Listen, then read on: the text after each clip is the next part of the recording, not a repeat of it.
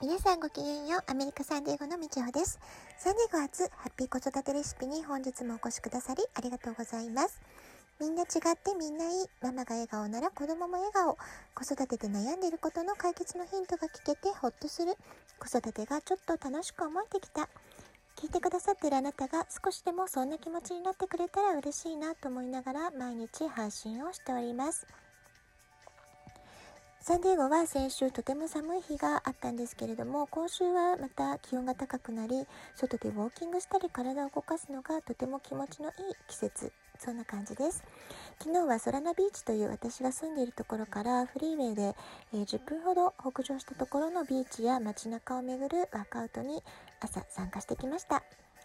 ラジオトークで、まあ、先日ね新月の話をしたんですけれども土の満ち欠けと潮の満ち引きっていうのはね深く関係してますよね。昨日は朝のビーチの波とってもパワフルでした。キングタイドといって極端に大きな潮の満ち引きが起こるそんな特別な一日だったようです。一日の中でほんの少しでもこうした自然の中で過ごすと大自然大宇宙の中では人間の存在なんて本当にちっぽけなもので日々の悩みやストレスといったことも、えー、本当に小さなことに思えてきます。太陽の光を浴びて海の波音を聞いて大好きな仲間たちとおしゃべりしながら体を動かしてこんな時間は本当に幸せだなって思います。私はサンディエゴに引っ越してきたのが2001年の9月なので、もうかれこれ、まあ20年くらいね、前のことになります。今より当然、まあ20歳若かったってことになるんですけれども、えー、当時日本で仕事していた時は、深夜残業が日常、常に寝不足で、食生活も不規則と、不健康極まりない生活習慣を送っていました。まあ、それを考えると健康な心や体を維持できるかどうかっていうのは年齢的な要因というよりも日々の生活習慣にかかってるなっていうことを改めて感じています。腹八分早寝早起き適度な運動シンプルですけれどもこうした生活リズムを続けるってことが何よりの健康の秘訣なんじゃないでしょうか。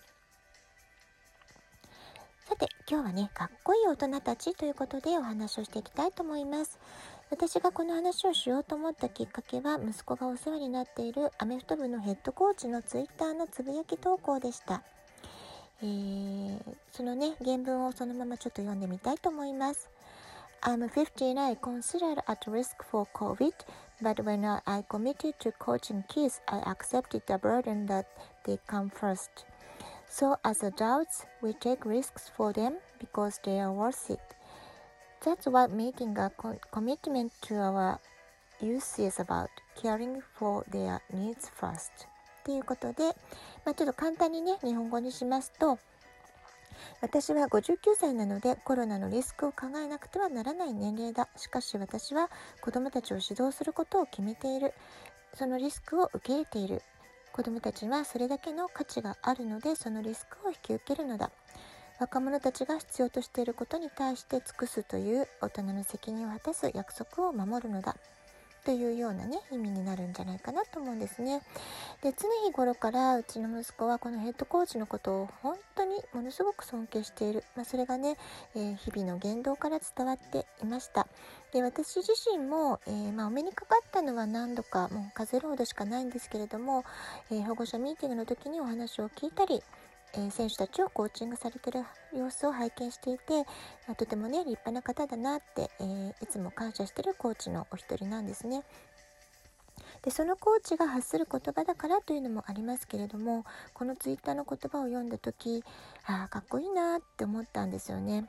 でさらにこのコーチのコメントだけではなくてですねこのコメントに対してハイスクールで演劇のクラスを長年にわたって指導しているレジェンドのような、え、先生がいらっしゃるんですけれどもその女性の先生がねこんな風に返事をしていました。Wrong. I'm, I am 74. Being an educator means so much to me. Being a part of their growth and development as human being is a calling for me. It's like you, not a job.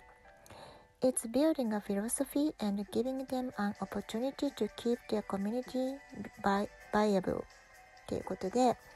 これもちょっと日本語に訳していきますね。ロン、私は74歳よ。ロンっていうのはヘッドコーチのことですね。教育者であることは私にとってとても多くの意味があります。私自身、人間としての生徒たちの成長と発展の一部分であることを願っています。あなたの考え方と同じく、これは単なる仕事ということではありません。哲学を構築し生徒たちが彼ら自身の力で自分たちのコミュニティが価値あるものとして存続させることが大切なのです。というようなね意味になるかと思います。いかがでしょうか？この74歳の女性の先生なんですね。えー、まあ、この方は本当にあの演劇に情熱を燃やして、え、長い時間かけてずっと教師としての仕事をね、え、情熱を持って続けられてる方なので今のハイスクールの校長先生も実は教え子の一人だっていうねそういう関係性があるんですね、えー、それからアメフトの試合もホームゲームの時にはよくね応援に来てくださってる姿を私も拝見しておりました。えー、彼女自身1年前、えー、念願だった素晴らしいパフォーミングアーツセンターがオープンして、え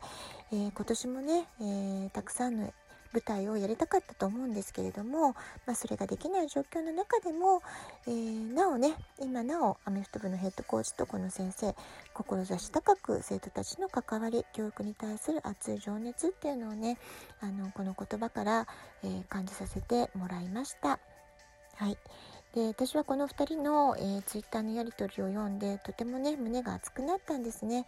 えー、59歳もうほぼ60歳に近い方と74歳って方なので、えー、一言でね高齢者とひとくくりにされてしまいがちな年齢なんですけれども、まあ、そんな風に呼ぶのがね申し訳なく思えるほど彼らの心の中っていうのは常にパッション熱い情熱で満たされてるそんな気がしました。だからこそ彼らの発する言葉っていうのは非常にパワフルで子どもたちからももちろん慕われてますし尊敬され続けてるんだなってことを強く感じました。で私がアメリカに来て一番驚いたのはこんな風に年齢に縛られてないって方がたくさんいるってことなんですよね。30代40代代なんていうのはもうひよっこ扱いなんです。で以前息子がトライアスロンの大会に出た時も年齢別の表彰で70代80代の方が、え表彰されてたんですね。でもそれをそういう高齢者と呼ばれるような年代の方がトライアスロンをやってるってこと自体にものすごくびっくりしたことがありました。ねでまあ、さらにそういう方々は日々鍛えてらっしゃいますからどう見ても40代50代にしか見えないすごくね若々しくてらっしゃるってことも本当に驚きました。